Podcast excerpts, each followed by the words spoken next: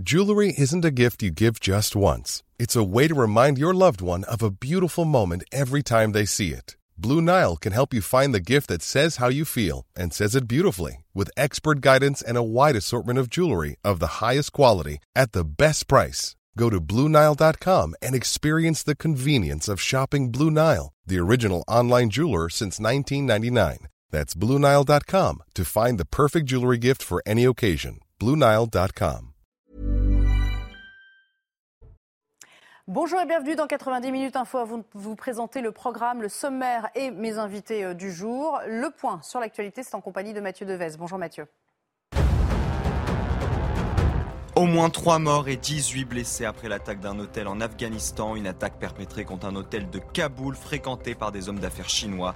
Une bruyante explosion et des tirs d'armes à feu ont été entendus cet après-midi dans la capitale afghane. Et selon le porte-parole des talibans, trois assaillants ont été tués. Gérald Darmanin souhaite une sécurité renforcée devant les lieux de culte en prévision des fêtes de fin d'année. Le ministre de l'Intérieur demande au préfet une forte vigilance pour les fêtes de Noël et Hanouka. Dans un tweet, il réclame notamment des policiers à pied devant les lieux de culte en raison du niveau élevé de menaces terroristes. Enfin, Brigitte Macron reçoit à l'Elysée Olena Zelenska, la première dame ukrainienne. C'est sa première visite en France depuis le début de la guerre en Ukraine en février dernier. Les deux femmes vont notamment se rendre dans une école parisienne qui accueille des réfugiés. Une conférence de soutien à l'Ukraine est également prévue demain à Paris. Merci Mathieu et à tout à l'heure. C'est la chronique de débordement annoncée. Nous parlerons aujourd'hui bien sûr de cette soirée émaillée d'incidents parfois graves à l'issue des qualifications de la France et, du Maroc et aux préparatifs aussi en matière de sécurité avant la demi-finale qui les verra s'affronter euh, euh, sur le terrain. Écoutez. Tout le monde a peur d'une guerre, d'une guérilla et d'une guerre civile, parce que c'est quand même le Maroc et la France, et vous connaissez les sentiments euh, des uns et des autres. Et on ne voudrait pas que les Champs-Élysées soient transformés en, en, champ de, de bataille. Il sera aussi question de ce meurtre abject d'un octogénaire à Beson. Qui peut tuer ainsi et aussi sauvagement un résident d'immeuble sans défense? Deux frères impliqués, maintes fois interpellés, toujours relâchés. Mais comment en est-on arrivé là? Écoutez. Moi, pour ma part, c'est des personnes que j'ai déjà interpellées euh, facilement une cinquantaine de fois, entre 50 et 200 fois, je ne vais pas vous mentir. je suis désolé pour ce qui est arrivé. Il y a une faille dans le système. Et un nouveau report pour la présentation de l'épineuse et contestée réforme des retraites. Emmanuel Macron a annoncé aujourd'hui qu'elle était décalée après les fêtes de fin d'année. Avec quelles conséquences au juste? Nous savons tous qu'il y a une réforme des retraites qui a fait l'objet de beaucoup de discussions, euh, concertations ces dernières semaines et derniers mois. Il nous est apparu pertinent de décaler de quelques jours ou quelques petites semaines euh, l'annonce de la finalisation de la proposition du gouvernement. Et voilà, on entame le débat. Je vous présente mes invités euh, du jour. Bonjour Jean-Michel Fauvert, je vous êtes ancien patron euh, euh, du RAID, ancien parlementaire également. Bienvenue à vous, Moustapha Tossa. Vous êtes rédacteur en chef adjoint à France Média Monde. Vous êtes binational, donc vous connaissez à la fois l'actualité du Maroc et bien sûr l'actualité en France que vous suivez au quotidien. On accueille aussi Benjamin Cauchy, chef d'entreprise. Merci d'être là. Ainsi que Pierre Lelouch, ancien ministre, ancien parlementaire également. Alors, 170 arrestations dont 100 dans la capitale au moment de ces incidents survenus après euh, la qualification à la fois du Maroc et de la France. Il y avait 20 euh, 000 personnes qui s'étaient rassemblées aux abords des euh, Champs-Élysées dans la soirée. Selon la préfecture, d'ailleurs, 19 policiers ont été euh, légèrement blessés à cette occasion. Et puis ailleurs, en France, quand même, il est important de le préciser, il y a eu 70 personnes qui ont été interpellées en tout, de quoi inquiéter évidemment les commerçants dans ce qu'on appelle le triangle d'or à Paris et de les forcer même à fermer plus tôt leurs boutiques. Regardez le reportage est signé Clémence Barbier. Des projectiles lancés sur les forces de l'ordre, des tirs de gaz lacrymogènes et un scooter qui brûle. Ces scènes d'affrontement entre policiers et supporters sur les Champs-Élysées ce samedi, les commerçants ne veulent plus les vivre. Accoutumés à ce type de rassemblement, ils ont pris l'habitude de fermer boutique plus tôt, comme Ozo Restaurateur, qui fermera ses portes à 22h30 pour éviter de voir son restaurant subir des dégradations. Comme j'étais ouvert, euh, commencer ils sont mis les gaz, et euh, les gens, ils sauté Il y avait 30 personnes qui sont rentrées, pousser des portes. Et comme j'ai mis les clés sur ensuite, tac, j'ai fermé et voilà. Par peur de ne pas pouvoir gérer la situation, Karim et sa gérante ont déjà planifié la soirée de mercredi. Ça sera la gérante ici, mais bon, je sais qu'elle va fermer aussi. Elle va fermer plus tôt, voilà. Mais je sais que je serai là aussi pour lui porter, voilà, une petite aide parce que je sais qu'elle va pas être facile, ça va pas être facile pour elle. Mais côté commerce, c'est pas vraiment une journée euh, où il faut travailler, quoi. Faut fermer les portes. Pris pour cible par les casseurs et victimes des échanges tendus avec les forces de l'ordre, les commerçants de l'avenue ont connu ce genre de situation en 2019 avec le mouvement des Gilets jaunes, où 70% des enseignes ont eu leur vitrine au minimum dégradée. Jean-Michel Fauvergue, évidemment, il y avait des craintes du côté euh, des forces de l'ordre. La prophétie, malheureusement, s'est un peu euh, réalisée conformément à ce qu'on pouvait euh, craindre. Comment, dans ces conditions, on prépare la rencontre à suivre qui sera encore plus explosive potentiellement? Alors malheureusement, ce n'est pas une prophétie, parce qu'une prophétie, c'est quelque chose que l'on annonce. On n'est pas sûr que ça se réalise. Là, on est quand même sûr à peu près que ça se réalise à chaque fois. Et c'est ça le drame, d'ailleurs, d'une manière générale. Alors le drame, ça ne vient pas du fait qu'on ne prenne pas les précautions nécessaires et que mm. l'État et les forces de l'ordre ne prennent pas les précautions nécessaires. Le drame vient du fait que des, des soirées festives, pour certains publics, ça veut dire tout casser, sur les Champs-Élysées ou ailleurs et, casser l'outil euh, des commerçants. Et, ça, c'est quelque chose d'important. Ça ne se passe pas dans tous les sports. Ça se passe dans certains sports et c'est euh, résurgent comme problème. Comment, comment fait-on pour, pour éviter ou, tout le moins contrer ce type de problème, eh bien, on met, euh, on met beaucoup plus d'effectifs. on essaye en amont d'avoir du renseignement opérationnel sur ce, qui va se passer. C'est toujours très délicat et très difficile. Mais on met beaucoup plus de, personnel, de policiers, de gendarmes, gendarmes mobiles, CRS, des personnels habilités à faire du maintien de l'ordre pour pouvoir contenir euh, ces débordements-là et faire fluidifier les, les groupes de, de, la manière la plus, la plus rapide. Et puis la deuxième chose aussi qui est, qui est importante et qui revient, qui revient à chaque fois, c'est qu'à un certain moment, euh, il faudrait aussi sur ces dégradations-là et ces événements euh, avoir une, une réponse euh, judiciaire qui soit à la hauteur et qui empêche ceux qui ont fait ces, ces, ces dégradations de le refaire la fois suivante. Moustapha euh, Tossa, si on, s'extrait un tout petit peu du, contexte de la soirée, comment, euh, j'imagine que le match a été euh, perçu et appréhendé et puis suivi d'une soirée très différente côté marocain, au Maroc? En tout cas, côté marocain, et d'ailleurs les témoignages l'ont dit sur tous les médias, ça s'est très bien passé, il n'y a pas eu le moindre incident, tout le monde est sorti, a fait la fête, euh, de manière pacifique, de manière tout à fait normale. Mais moi, je voudrais rebondir sur ce qu'a dit monsieur. Euh, c'était prévisible et c'est tellement prévisible que euh, ça interroge, ça, interpelle pour moi la capacité du gouvernement, la capacité de l'approche sécuritaire du gouvernement à, empêcher ce genre d'événements. Alors que fallait-il faire? Non, bah, parce, que maintenant, depuis un certain temps, depuis un certain nombre d'années, chaque fois qu'il y a un rassemblement populaire à Paris, euh, ou sur les Champs-Élysées, il y a toujours ces, euh, ces incidents à la fin euh, de ces. comment se fait-il que on, on, échoue sur le plan sécuritaire, sur le plan de la conception sécuritaire, on échoue à anticiper. Et pourquoi uniquement en France? Pourquoi rarement dans d'autres pays? Pourquoi uniquement en France? Bonne moi, question. moi, moi je, je, crois que, et, bon, bien sûr, il faut interroger tous ces groupes, il faut condamner tous ces groupes qui descendent dans la, dans la rue pour casser. Ça, c'est très, très condamnable. Mais aussi, et, c'est moi aussi le message que je veux porter aujourd'hui, c'est il faut aussi interpeller euh, le ministère de l'Intérieur, l'approche sécuritaire pour gérer ce, genre d'événements, qui a montré ses limites jusqu'à présent, qui a montré ses défaillances jusqu'à présent. Donc clairement, notre invité remet en question le déploiement euh, sécuritaire. C'est aussi votre sentiment, Benjamin Cauchy? Il y, a, un manque d'anticipation. Mais qu'est-ce qu'on peut faire aussi, euh, hormis mettre des troupes sur le terrain, comme, comme ça a été fait quand même? Euh, Il faut interdire ce genre de manifestation? Il faut, il faut boucler le, périmètre? Non, je ne pense pas qu'il faille interdire ce type de, de manifestation. Si ça s'est bien passé au Maroc, c'est peut-être aussi parce que la réponse policière et judiciaire lorsqu'il y a des dégâts lorsqu'il y a des égarements de, certains Marocains, la justice et la police répondent immédiatement présentes et on peut même s'interroger parfois sur, comment dirais-je, la, docilité ou l'indocilité de, des forces de l'ordre et de la justice marocaine. Je ferme cette parenthèse. Ce que je veux dire par là, c'est que euh, on peut accuser les forces de l'ordre d'être insuffisamment en nombre. Je pense surtout qu'on peut prendre, la France peut prendre cette responsabilité d'avoir un laxisme judiciaire. Et lorsque les grands euh, ont perdu la honte, les petits ont perdu le respect. Eh bien, les petits, euh, les racailles utilisent euh, des événements populaires, comme vous dites, que ce soit un rassemblement des Gilets jaunes, que ce soit un rassemblement contre la réforme des retraites, que ce soit un match de foot. Ils utilisent, euh, tel un cheval de Troie, cette manifestation pour venir euh, commettre leurs exactions. Quand je vois des drapeaux algériens euh, qui flottent pour fêter la victoire du Maroc, je me dis qu'effectivement, il n'y a pas que des, Marocains de cœur ou de papier qui viennent honorer leur, équipe. Donc pour moi, le problème est judiciaire. Et à partir du moment où les jeunes, les racailles, les voyous, vous les appelez comme vous voulez, savent qu'ils ne leur arriveront rien lorsqu'ils commettent des exactions, que voulez-vous qu'il leur arrive lorsqu'il y a un match de foot? Voilà, c'est l'impunité totale. Pierre Lelouch, avant de vous faire réagir, j'aimerais quand même vous soumettre, vous réagirez aussi ensuite, mais j'aimerais vous faire réagir à ce qu'a dit Alain Finkielkraut euh, et la réponse aussi apportée par, euh, par le romancier euh, Tar Benjeloun.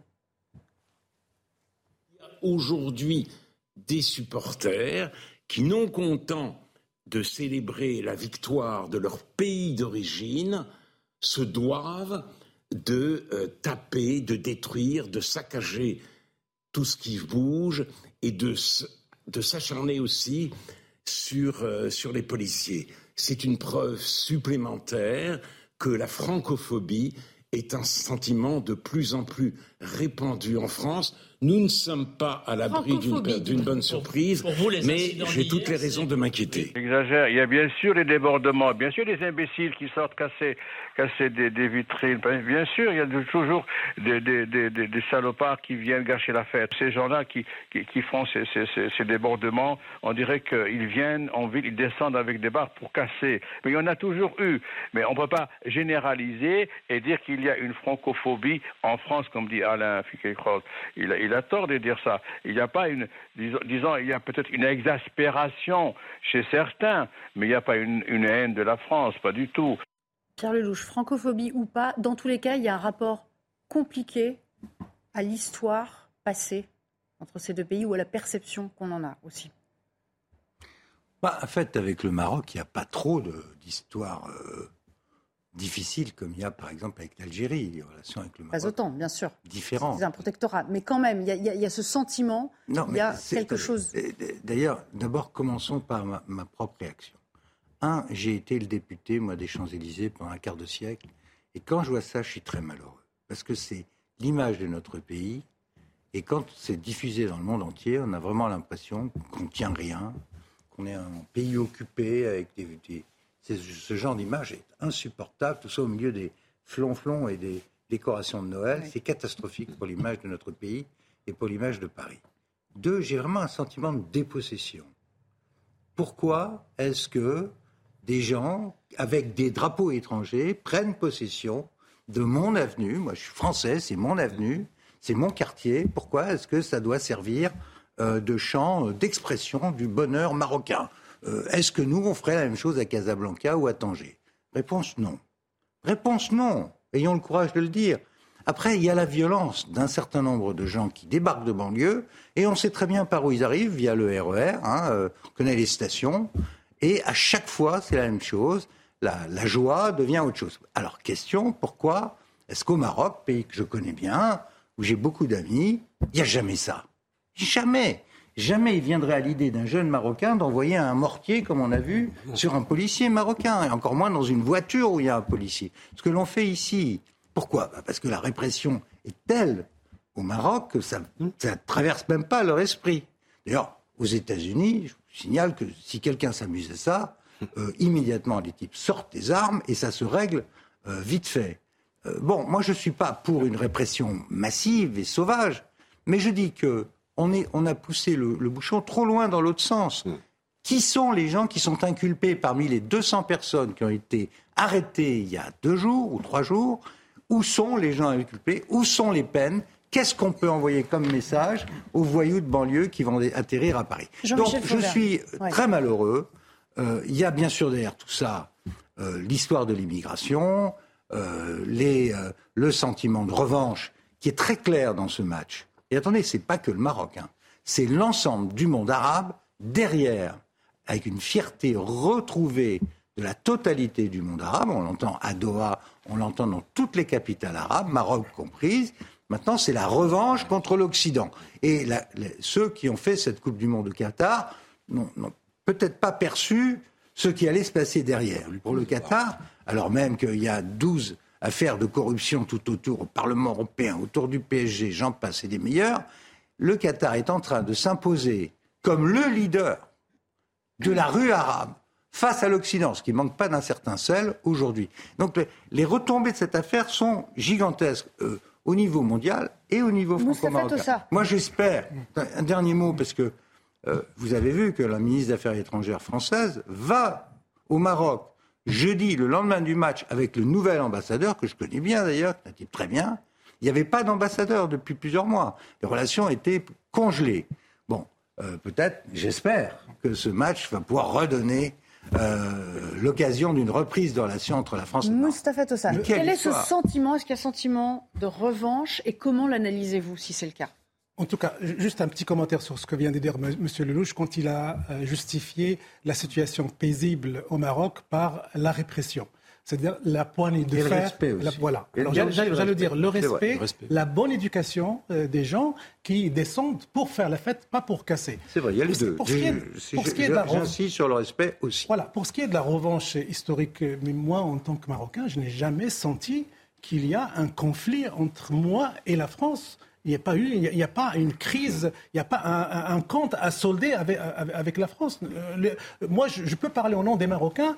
Euh, peut-être de, par euh, l'expérience qu'ils ont eue, un protectorat, une indépendance qui s'est passée relativement mieux qu'ailleurs, il n'y a pas ce, cet héritage, il n'y a pas ce leg qui pourrait jouer comme un moteur de, revanche, pousser. Mais vous êtes d'accord qu'il joue dans beaucoup de communautés arabes en France? Oui, oui. Voilà. Et qu'on retrouve ces gens-là aussi sur les Champs-Élysées. Est-ce que c'est générationnel aussi Est-ce qu'il y a un problème générationnel? Alors, alors, il y a un problème générationnel. Moi, moi je, je crois que parmi ceux qui, qui descendent cassés, il y a des gens qui ne connaissent ni la réalité maghrébine en général, ni la réalité française en fait, ils sont dans une espèce de marge, hmm. euh, enfermés dans une espèce de marge, et ce genre d'occasion, ça leur donne l'occasion, ça leur donne l'espoir de, euh, de, s'affirmer, de, de, respirer. Mais ça reste une toute petite minorité, et c'est là où je ne suis, il ne faut pas qu'on tombe dans, dans l'effet de loupe. Moi, j'ai entendu tout à l'heure M. Felkelkraut dire euh, francophobie. Tout de suite, ces mots qui, qui sont durs. La maire, Madame la maire du, du 8e arrondissement, qui parle de guerre civile, est-ce qu'elle sait à quoi ressemble une guerre civile pour parler de, de guerre civile que de cette manière-là? Donc il y a une, véritable, il y a une volonté d'exagération qui, pourrait être néfaste et négative. Il faut faire attention à l'emploi des mots, euh, Benjamin Cauchy, quand même. Oui, ne pas faire de surenchère. Non, pas de surenchère. Et c'est bien ça qui m'inquiète dans cette histoire-là. Il faudrait vraiment essayer de dissocier autant que possible, euh, euh, j'ai envie de dire, le dossier du grand remplacement dont tout le monde parle depuis des mois, dont Gérald Darmanin nourrit désormais avec les chiffres, de ce match de football entre la France et le Maroc. La deuxième chose, vous parlez de dépossession des Champs-Élysées, Monsieur Lelouch. Je suis assez d'accord avec vous. Euh, eût-il fallu que Madame Hidalgo mette en place une fan zone, mais pour des raisons idéologiques, elle a refusé euh, de valoriser la Coupe du Monde du Qatar. C'était peut-être une façon, en fermant les Champs-Élysées. Parce que la façon de régler ce problème. Pardonnez-moi de finir, Monsieur Lelouch, et de ce fait, euh, laisser les Champs-Élysées uniquement euh, aux supporters de l'équipe nationale. Il n'y a absolument rien de raciste ni de discriminant là-dessus, mais la plus belle avenue de, de, de, France et du monde soit réservée à ses patriotes et qu'il y ait une fan zone pour que les supporters étrangers puissent euh, eh bien éclater leur joie. Je pense qu'on pourrait, avec des choses simples et comment dirais-je euh, apaisées, euh, éviter de tomber dans cette surenchère. On voit bien effectivement qu'il y en a qui disent que ça va être le match des musulmans contre l'Occident. Je n'ai pas envie de rentrer dans ce jeu-là parce que c'est un jeu non, mais dangereux. Pas envie, Non, bien sûr. Pas mais je n'ai pas envie de souffler dessus, Monsieur Lelouch, parce que c'est un jeu dangereux. Simple, il y en a qui veulent, il y en a qui veulent compter les morts. Moi, j'ai aucune envie de compter les morts. Le match de mercredi, quoi qu'on en dise, ira au au-delà du sport. Vous vous souvenez d'Emmanuel Macron disant qu'il ne faut pas politiser le sport. Ça sera de toute façon politique. Permettez-moi de vous rappeler deux ou trois choses. On ne peut pas séparer à ce niveau de passion et d'influence financière. On est en train de parler d'une coupe qui va rapporter euh, entre 9 et 13 milliards de dollars au Qatar, sur un investissement de 220. C'est faramineux. Avec l'impact que ça a via les médias et les images du foot avec la passion que ça génère, chez 450 millions d'Arabes unis derrière l'équipe du Maroc. C'est ça qui se passe. Et beaucoup de Français derrière leur équipe aussi. Je rappelle que le foot, ça n'a jamais été neutre politiquement. Mm. En 1969, il y a eu une guerre entre deux pays d'Amérique du Sud, exploitée, bien sûr qu'il y avait un tas d'autres raisons que le football, mais le football sert, comment dire, de catalyseur à toutes sortes d'autres problèmes. Et là, la violence sort, y compris militaire dans le cas de 69. Et match de qualification de la Coupe du Monde, on retombe sur la FIFA. Et, ça, c'était en 69. En 78, il y a eu euh, la Coupe organisée en Argentine par euh, un gouvernement militaire et fasciste. Euh, donc, c'est qui a exploité, qui, s'est arrangé pour la gagner, la coûte, se maintenir au pouvoir. Donc on ne peut pas dire que la politique soit absente. Elle est, elle est omniprésente, y compris dans le gouvernement du Qatar, ce qu'ils font tous les jours. Il y a des enjeux qui, de toute façon, dépassent le simple cadre du sport. M. à deux reprises, il a dit euh, le monde arabe, mais moi je rajouterais aussi le continent africain euh, pour, euh, pour C'est la première équipe africaine qui accède euh, au dernier carré. Alors, le contexte politique, il faut le placer aussi dans la relation France-Maroc. la relation France-Maroc, depuis, un certain nombre de mois, voire d'années, ne va pas très bien. Ne va pas très bien. Il y a une crise froide entre les deux capitales. Il y a une préparation actuelle de, de la prochaine visite d'Emmanuel Macron au Maroc. Euh, Catherine Colonna, euh, le 15 ou le 16, elle va, elle va, partir, elle va partir au Maroc pour préparer cette visite. Donc c'est un match qui intervient dans un, dans un bras de fer politique entre les deux pays. Et, on l'espère, ça, ça, va, ça va aider à, la compréhension des, des, des, des, deux pays. Alors, il y a juste un, point à signaler. Pourquoi le Maroc est, est en froid avec la France? Pour la simple raison, ce n'est pas une question de laisser passer consulaire ni d'immigration, contrairement à ce qu'on a dit. Le Maroc a demandé à la France de reconnaître la marocanité du Sahara, comme l'a fait euh, comme l'ont fait les États-Unis. Et le Maroc estime que la France est suffisamment proche, qu'il y a un partenariat suffisamment stratégique avec, avec Paris pour qu'elle fasse euh, ce, pas-là. Le Maroc, ne l'a pas encore le Maroc reproche à la France d'être beaucoup trop proche de l'Algérie, de cultiver l'histoire mémorielle du matin au soir et de ne pas s'occuper, en effet, de la reconnaissance du Sahara que les Marocains considèrent comme... Sahara occidental. J'ai eu à, travailler beaucoup sur ces sujets. Ça, ça, marocain parce que la plupart de la communauté internationale est en train de reconnaître la marocanité du Sahara. C'est ça en fait. Mais pas l'ONU. En vous faites bien votre job pour Sa Majesté. Hein. Pas, pas, l'ONU encore. pas, pas l'ONU.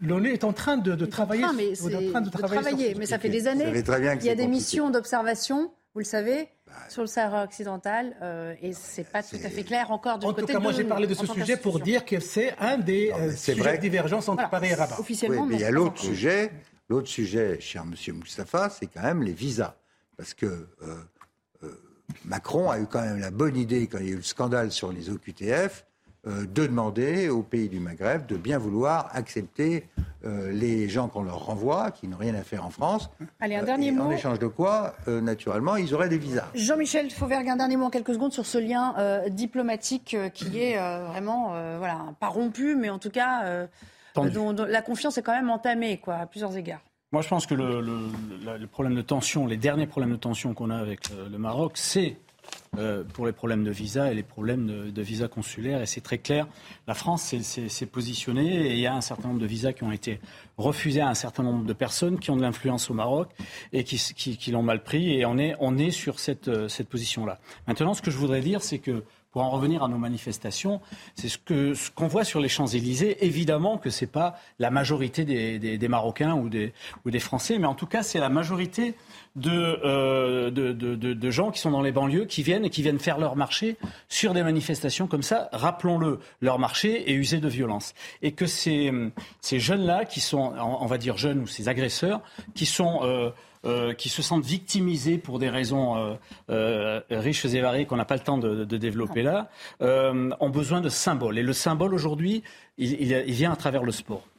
Merci beaucoup. Il est l'heure de retrouver Eric de Ridmaten qui est déjà là pour sa chronique écho. À tout de suite. Regardez votre programme avec Samsonite Proxys. Légère, résistante, durable. Une nouvelle génération de bagages. Bonjour Eric. Bonjour. On va parler de la formation professionnelle. Avec cette question, le contribuable va-t-il devoir mettre la main à la poche? Alors, peut-être pas forcément le contribuable, mais plutôt celui qui va être formé.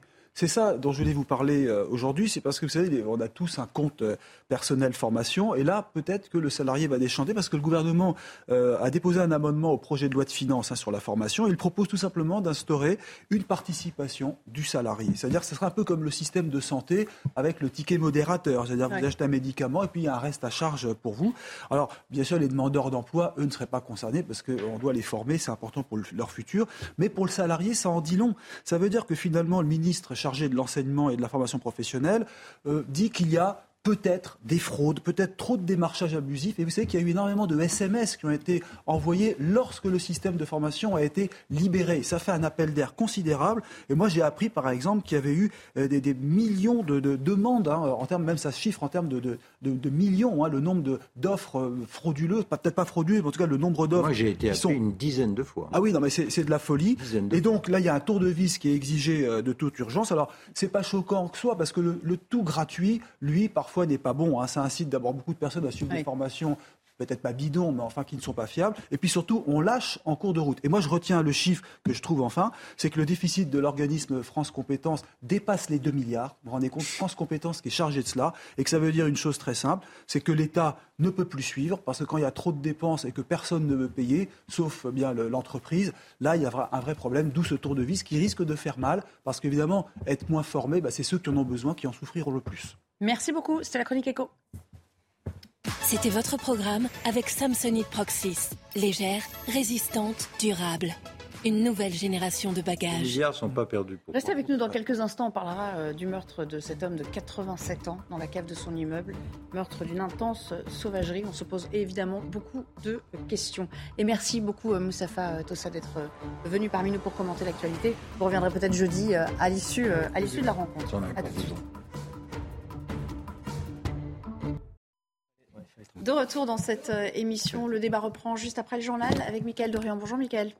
Bonjour Nelly, bonjour à tous. Euh, Gérald Darmanin appelle à la vigilance devant les lieux de culte face au niveau de menaces terroristes. Le ministre de l'Intérieur a envoyé des consignes au préfet pour sécuriser les fêtes chrétiennes et juives de cette fin d'année. J'ai demandé aux policiers et gendarmes une vigilance particulière une présence à pied renforcée devant les lieux de culte, a indiqué le ministre sur Twitter. Coup de tonnerre au Parlement européen. Athènes a décidé de geler tous les avoirs de la vice-présidente. Eva Kaili a été écrouée hier par la justice belge. Elle est soupçonnée de corruption en lien avec le Qatar. Des allégations très sérieuses pour Ursula von der Leyen, la présidente de la Commission européenne. Les allégations contre la vice-présidente du Parlement européen sont très sérieuses. Et nous savons qu'elle soulève de sérieuses préoccupations, äh, car il s'agit de la perte de confiance des gens dans nos institutions européennes. Nous exigeons les normes les plus élevées et nous exigeons l'honnêteté et l'intégrité.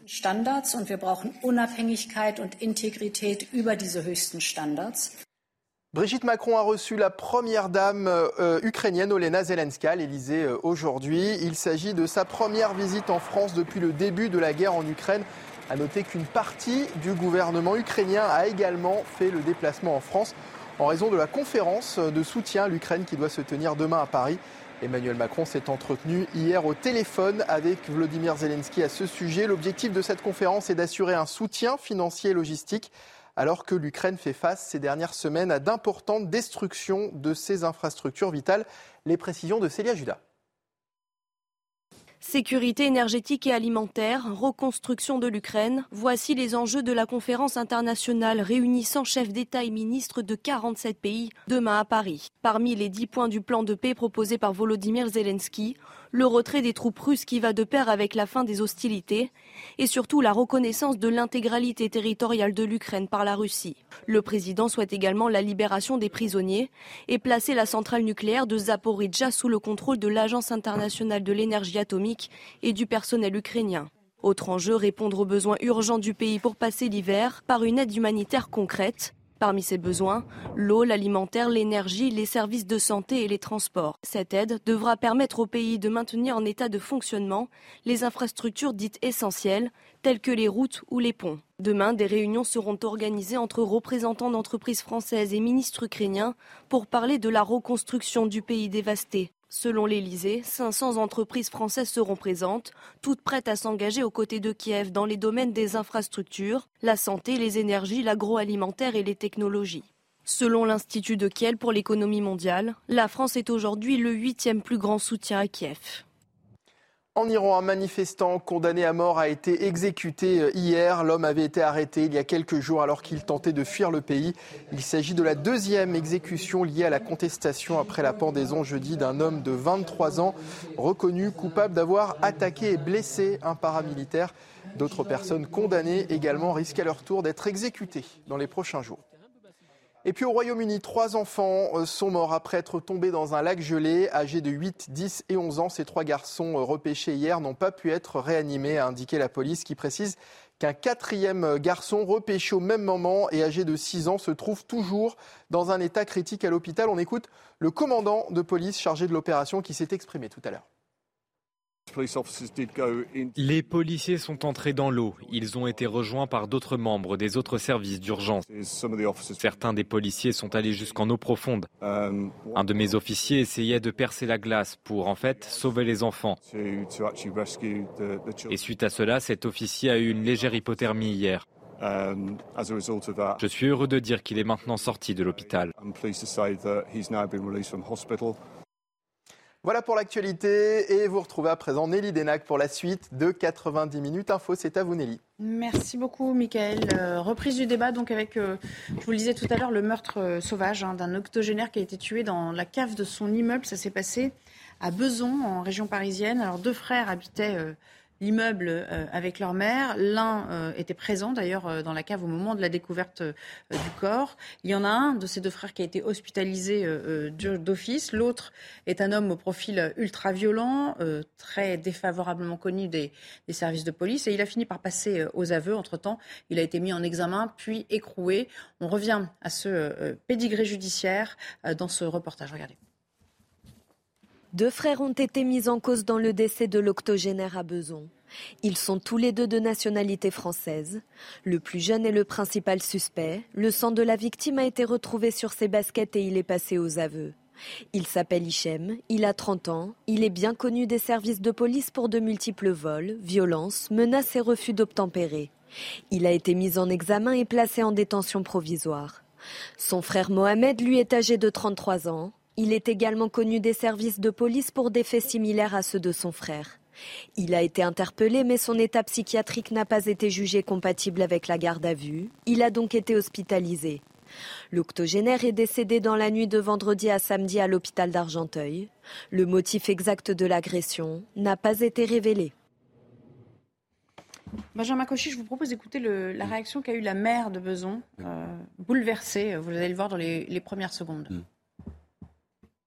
viendra le temps aussi où il va falloir aussi qu'on passe euh, à l'étape suivante pour dire comment on gère pour que ça ne se reproduise plus.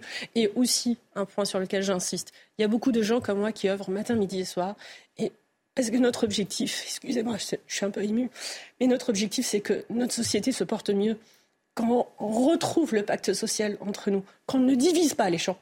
Et ça me, ça de voir des gens qui divisent les choses, les gens, qui opposent les gens qui divise les gens? C'est assez particulier d'entendre cette mère socialiste. Il faut préciser les choses. Je ne vais pas faire de la politique partout, mais à un moment donné, il faut rappeler sur le santé, hein. Voilà, je vu. Il faut rappeler les choses. Euh, le Parti socialiste et les socialistes au pouvoir n'ont eu de cesse de rendre euh, excusable euh, toute faute commise par, des délinquants, ont, voulu rendre une justice plus favorable à la réinsertion. Bref, tout ce discours d'excuses des, des, coupables, au lieu d'essayer d'avoir une justice qui défend les victimes, eh bien aujourd'hui on en paye le prix on en paye le prix. Donc ben, nous sommes tous émus, euh, comme euh, Madame le maire, euh, de voir ces exactions et de voir un, un, papy, notre grand-père de 88 ans. C'est le grand-père de tous les Français. Là, aujourd'hui, à 88 ans, il a été, il a été massacré. Euh, ce, monsieur, c'est la responsabilité de nos gouvernants des 30 dernières années qui n'ont eu, euh, qui n'ont pas eu, qui n'ont pas voulu euh, prendre la, mesure des choses et mettre en place une justice plus ferme. Aujourd'hui, on le paye. Encore une fois, on en parlait tout à l'heure pour les Champs-Élysées, on en parlera sans doute pour d'autres affaires. C'est le laxisme judiciaire. Ils ont été pris combien de fois, ils sont ressortis combien de fois, combien de rappels à la loi, combien, attention mon enfant, c'est pas bien ce que tu as fait, on va tirer les oreilles. Au bilan, ils viennent tuer quelqu'un de 88 ans. Et puis le deuxième point aussi, euh, laxisme judiciaire et puis aussi abandon de l'hôpital et notamment de l'hôpital psychiatrique. Responsabilité multiple, Pierre Lelouch, vous êtes d'accord avec lui? Oui, tout, ce qui vient d'être dit est absolument exact. Euh, je rappelle que ces résidences à Beson, elles avaient été construites après-guerre euh, pour des Français qui, avaient, qui découvraient les logements confortables, c'est devenu des zones de guerre. Il suffit qu'il y ait une famille à problème dans une résidence comme celle-là pour que la vie de tout le monde soit pourrie complètement. ce qui est étonnant, bon, on a vu la, la maire du, coin larmoyer, mais qu'est-ce qu'elle a fait en termes de vidéosurveillance, de sanctions des familles Elles sont logées, c'est sans doute un, un système d'HLM, cette résidence. Qu'est-ce qu'elle a fait pour les exclure? La police dit que ce personnage a été arrêté une cinquantaine de fois. Pourquoi il n'y a jamais eu de sanction, ni euh, de sanction sur le logement Parce que c'est la seule chose qui, fait réagir euh, hmm. l'entourage. C'est quand il y a une menace euh, d'expulsion. Là, il ne s'est rien passé. Ils sont restés dans le logement. Ils ont fini par tuer une personne complètement vulnérable à l'intérieur même de l'immeuble. Tout ça, c'est un peu comme les Champs-Élysées tout à l'heure. C'est l'image d'un pays qui d'élite et qui n'applique pas son métier d'État régalien. Tout, pouvoir confondu, la maire renvoie sur l'État, comme Hidalgo renvoie sur l'État euh, lorsqu'il s'agit d'une zone de crack. Mais les Français, ils en ont marre de ça, parce que euh, ils, élisent des gens, ils payent des impôts. La, première mission de l'État, c'est d'assurer la, la, sécurité de ses citoyens. Et là, on est en train de voir à quel point euh, c'est... Vous parliez d'impunité tout à l'heure. On va écouter le témoignage d'un policier, justement, qui connaît bien cet individu en question, l'un des deux hmm. frères. Moi, pour ma part, c'est des personnes que j'ai déjà interpellées euh, facilement une cinquantaine de fois, entre 50 et 200 fois, je ne vais pas vous mentir. Avec ces deux-là, ça se passait extrêmement mal. Extrêmement mal. Tout le temps, euh, euh, ça finissait au sol en bagarre, c'était des menaces de mort. Moi, je les ai déjà vus se taper la tête contre, contre les murs pour ensuite porter plainte contre nous en disant qu'on les avait frappés. En tant qu'homme, je suis consterné. En tant que policier, je suis abattu. Euh, c'est des personnes qui auraient dû euh, déjà euh, être à l'écart de la société pour protéger la population. Et c'est des personnes qui ont recommencé, qui ont récidivé, qui récidivent récidivent récidivent récidivent. Et je suis désolé pour ce qui est arrivé. Il y a une faille dans le système. Il y a une faille. Elle vient pas de nous. Elle est là, la vraie défaillance judiciaire. On est en plein dedans, avec en plus, il le dit bien, hein, ce policier, enfin il en a conscience, des individus euh, des personnes qui connaissent bien le système et qui savent très très bien tordre le système pour pouvoir s'en sortir, en se tapant la tête contre les murs, en portant plainte contre les policiers. Oui, il y a une, il y a une vraie. Oui, effectivement, ils savent faire et, euh, et, ça se généralise. Et les, les, bonnes pratiques, si j'ose dire ainsi, hmm. se, se passent de, de truand en truand. Euh, oui, on a, on a un vrai problème, un, double, un double problème dans notre pays. On a le problème de la multirécidive. On ne sait pas traiter la multirécidive, euh, quelle qu'elle soit d'ailleurs. Et j'ajoute ici qu'un minimum de, de, délinquants nous fait un maximum de faits parce qu'ils reviennent tout le temps, et le policier l'a dit, euh, ils, reviennent tout le temps, il a interpellé plus d'une centaine, une cinquantaine, une centaine de fois, et, et ils reviennent tout le temps. Ça, c'est le premier problème, la, la multirécidive.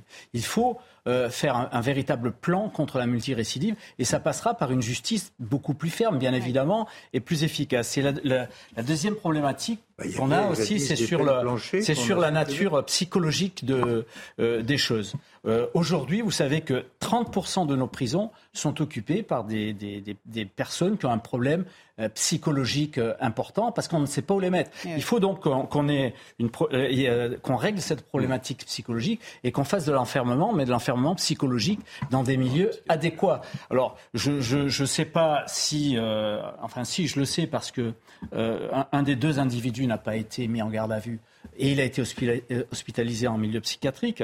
Donc il a, sans doute véritablement un problème psychiatrique important, mais il faut que euh, s'il n'est pas jugé pour ce qu'il a fait, qu'il soit mis euh, en, en, milieu fermé jusqu'à la fin de, de, de ses jours, qu'il soit mis hors d'état de nuire en, milieu psychiatrique, en milieu fermé. Et pour ça, il faut un vrai plan là-dessus aussi. Allez, on va changer de, thème. J'aimerais qu'on évoque cette dernière action euh, spectaculaire qui vous a sans doute pas échappé, euh, d'activistes du climat euh, dans la cimenterie, une cimenterie du groupe Lafarge, près de Marseille, qui a été prise pour cible samedi, avec une dizaine, plusieurs dizaines même de militants qui ont causé d'importants dégâts dans son enceinte. on fait le point avec notre correspondante dans la région, Stéphanie Rouquier.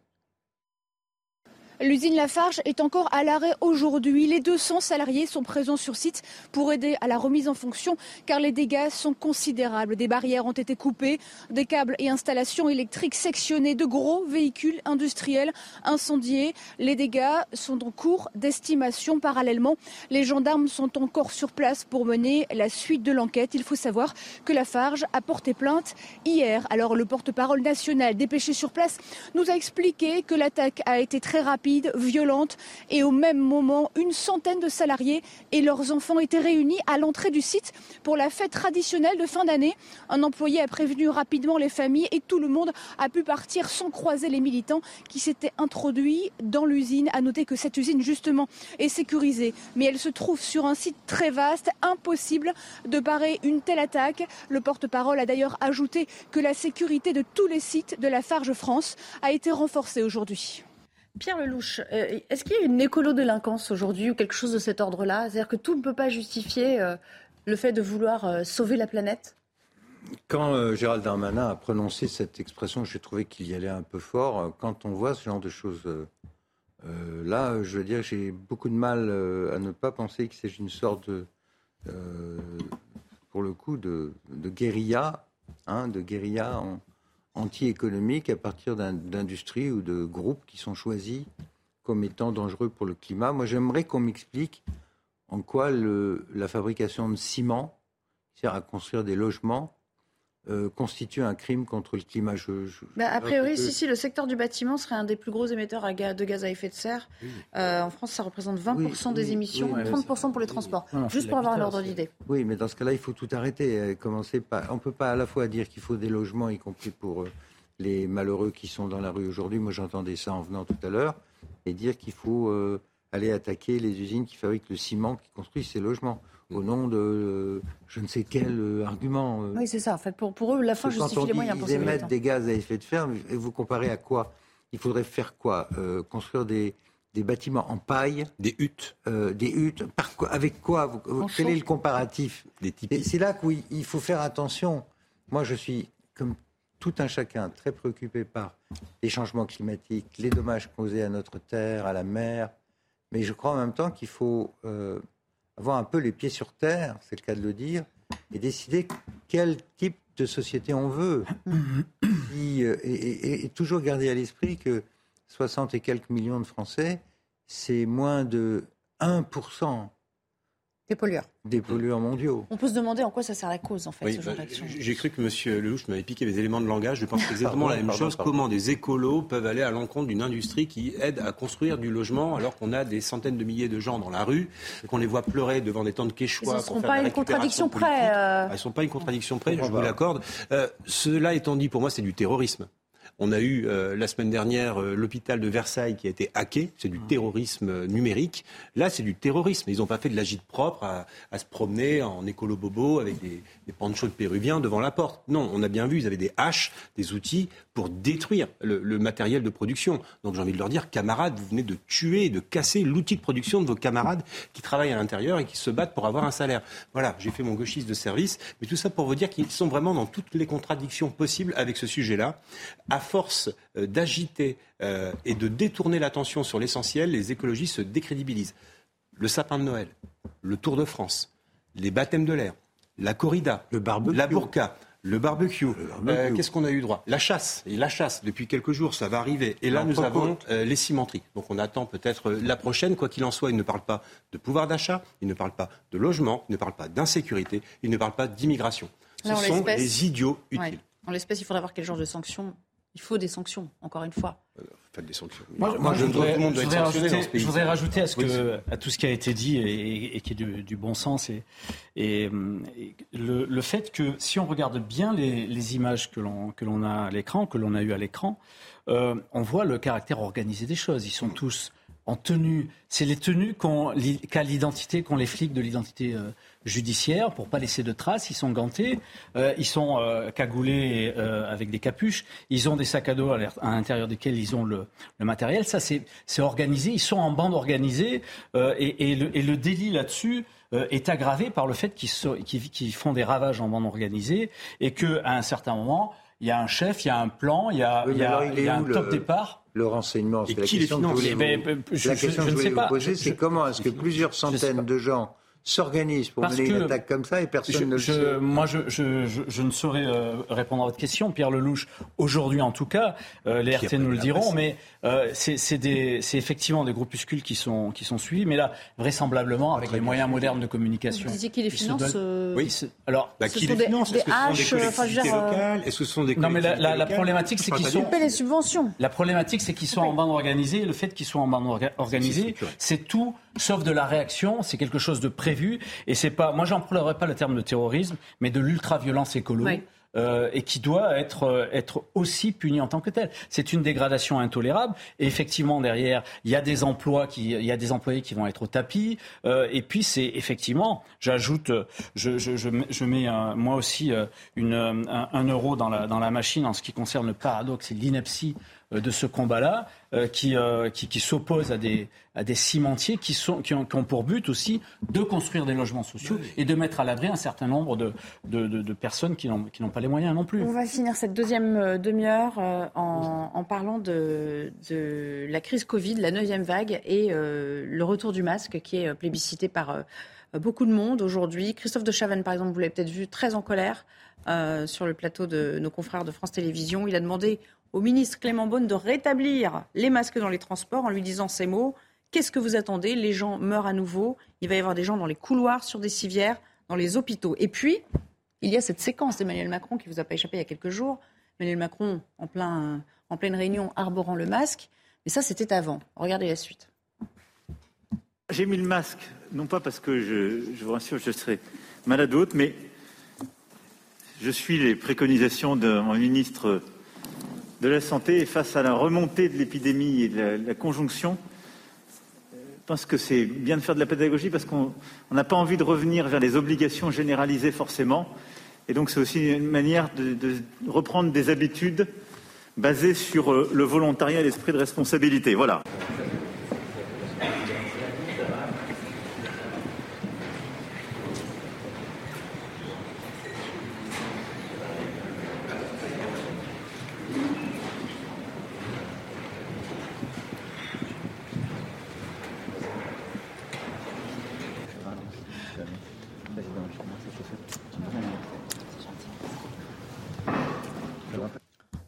Même assez incroyable. hein. Il y a trois jours ou quatre jours d'écart. J'aime bien ce principe de pédagogie. C'est comme si un prof vous disait que le jeudi est après le mercredi et que le lendemain, il vous disait non, non, mais finalement, le jeudi, c'est avant le mercredi. C'est absolument pas Parce qu'il vous Il y a étonne, on aucun est, dans le, on est dans le en même temps complet. Ah, du- le en même temps devient nulle part, en fait. hein. C'est Mais ni d'où l'un le ni coup, l'autre. coup de com permanent. en fait. Euh, Coup de com permanent. Euh, je pense que ça va être contre-productif. Il y a un sondage qui disait que 76% des Français étaient favorables au, retour du masque euh, dans les transports en commun.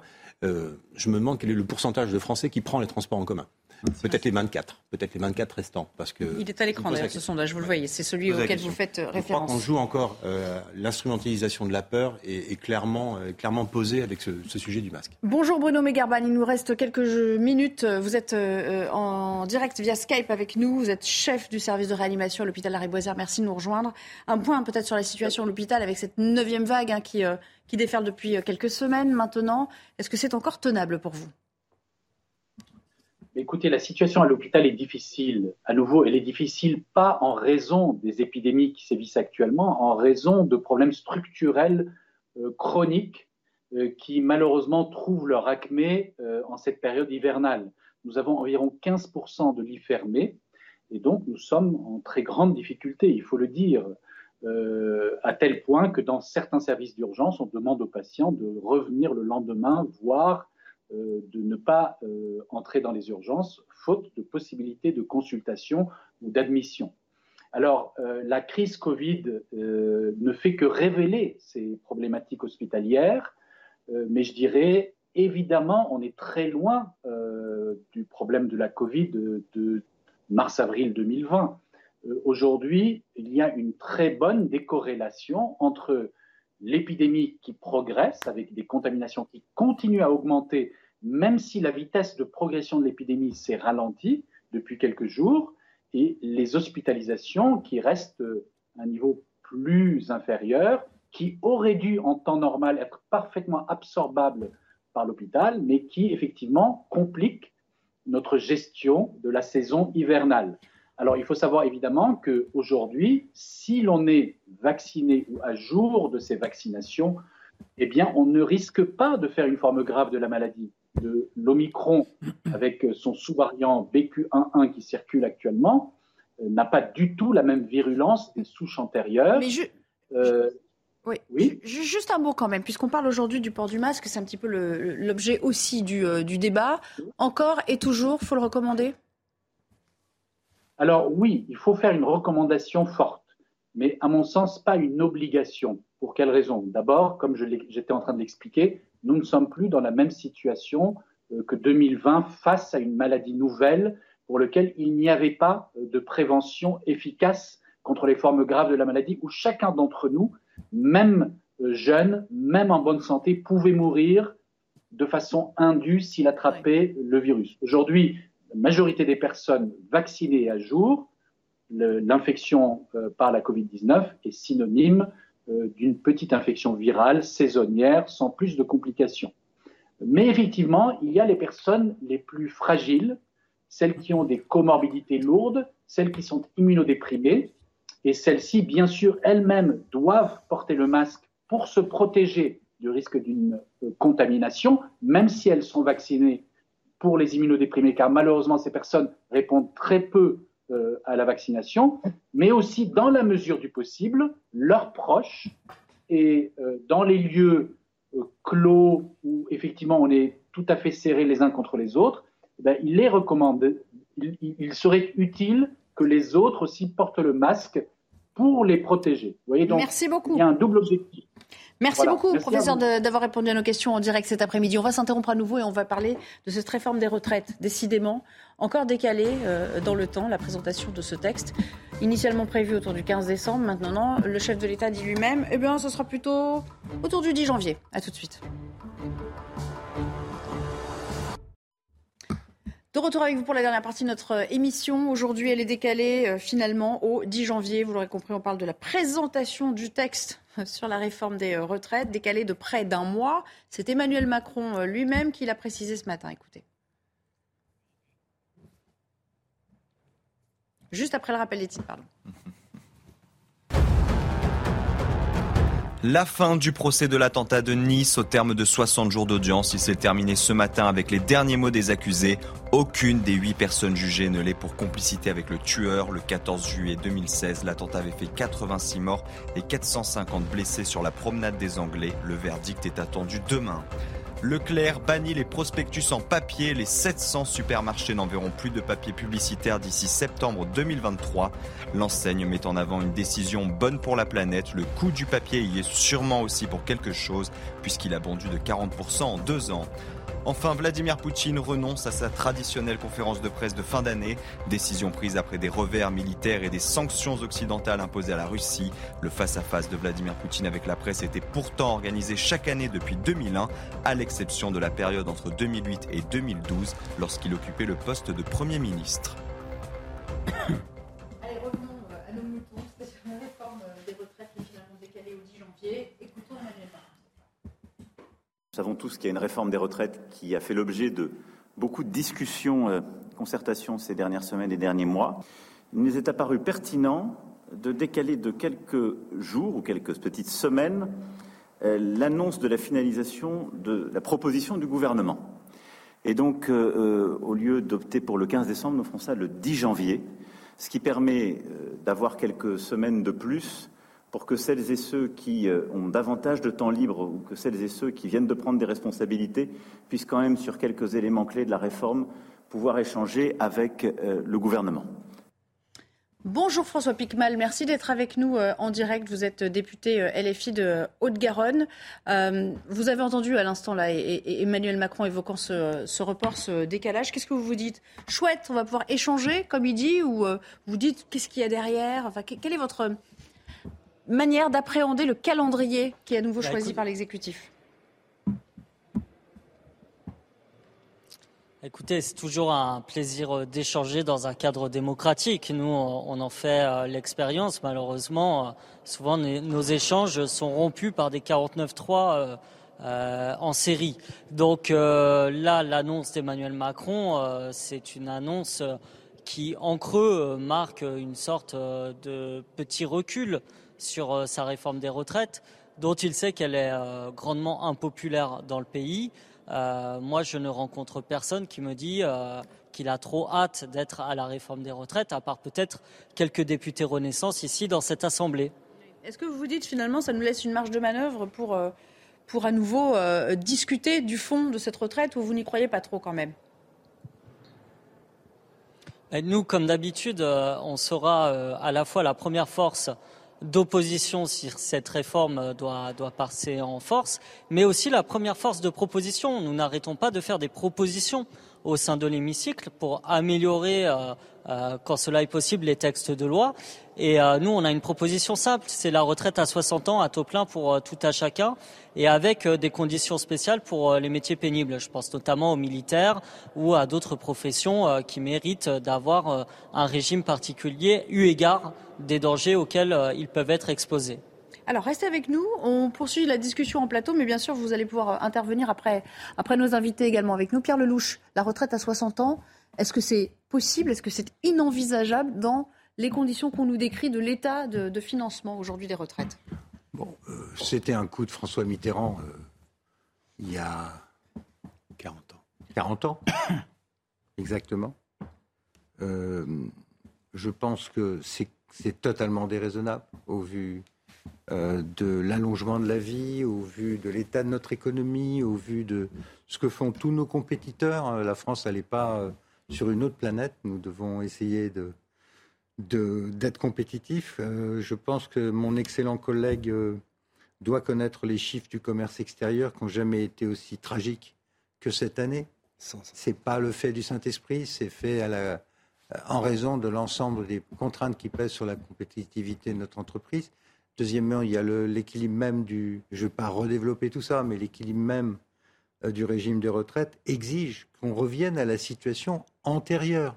Car je rappelle qu'en 1982, la retraite en France, elle était à 65 ans. Mm. Et à chaque fois que Macron recule, à mon avis, il fragilise sa position. Alors on va ça revenir. qui m'ennuie dans cette décision. On va revenir à l'Assemblée, mais Benjamin Cauchy, euh, pour la, réaction à ce que dit notre invité aussi à distance. Après, j'aimerais aussi sonder sa réaction à ce qu'a dit Pierre Lelouch. Ce serait intéressant, je pense. Oui, alors, euh, si on enlève tout le décorum et les histoires de 49.3 dont M. Picmal voulait, voulait euh, agrémenter son, propos, comment finance-t-on la retraite à 60 ans? Est-il crédible qu'un collaborateur d'une société d'assurance qui va rester euh, de 9h à 17h assis dans un bureau, est-ce qu'il peut aller à 64 ou 64 ans? Je pense que oui. Euh, est-ce qu'un plombier artisan euh, qui a commencé à 14 ans peut aller jusqu'à 65 ans, ça me paraît difficile. Est-ce qu'un éboueur peut aller jusqu'à 65 ans? Ça paraît difficile. Donc je crois que malheureusement, à la fois Emmanuel Macron, mais aussi M. Picmal qui incarne cette idéologie majeure, qui est d'idéologiser la, la, retraite. Euh, on oublie quelque chose dans cette réforme des retraites, et ni Macron, euh, ni Emmanuel Macron, pardonnez-moi, ni euh, la France insoumise n'en parlent, ce sont les auto-entrepreneurs, qui sont des centaines de milliers par an à quitter soit Pôle emploi, parce que vous voyez les chiffres de Pôle emploi qui descendent, on dit super, les gens retrouvent du travail. Non, non, les gens créent leur boulot. Ils sont auto-entrepreneurs. La moyenne d'un auto-entrepreneur en France, c'est 800 balles par mois. Et ces gens-là, comment ils font? Pour calculer la retraite. Donc je crois qu'on prend euh, ce, problème des retraites uniquement par un petit bout de la, de lorgnette et ça, me paraît extrêmement, euh, extrêmement court comme réflexion. François Picmal, juste euh, une question pour rebondir en fait à ce que disait Pierre Lelouch initialement. comment nous, c'est vraiment une question sincère, presque candide, pourquoi nous, en termes de financement, ou comment plutôt on réussirait là où les autres ont échoué? Bah, pas échoué. Ils ont. pas, pas bien compris votre question. Excusez-moi. Non, ils ont des âges beaucoup. Ils sont obligés de. Non, mais échouer dans le sens où ils sont obligés. Vous n'avez pas entendu la question. Pourquoi nous on réussirait là où d'autres pays ont été obligés de repousser l'âge de la retraite? Pourquoi on échapperait à cette règle? Qu'est-ce qui fait que nos finances nous permettraient de le faire aujourd'hui?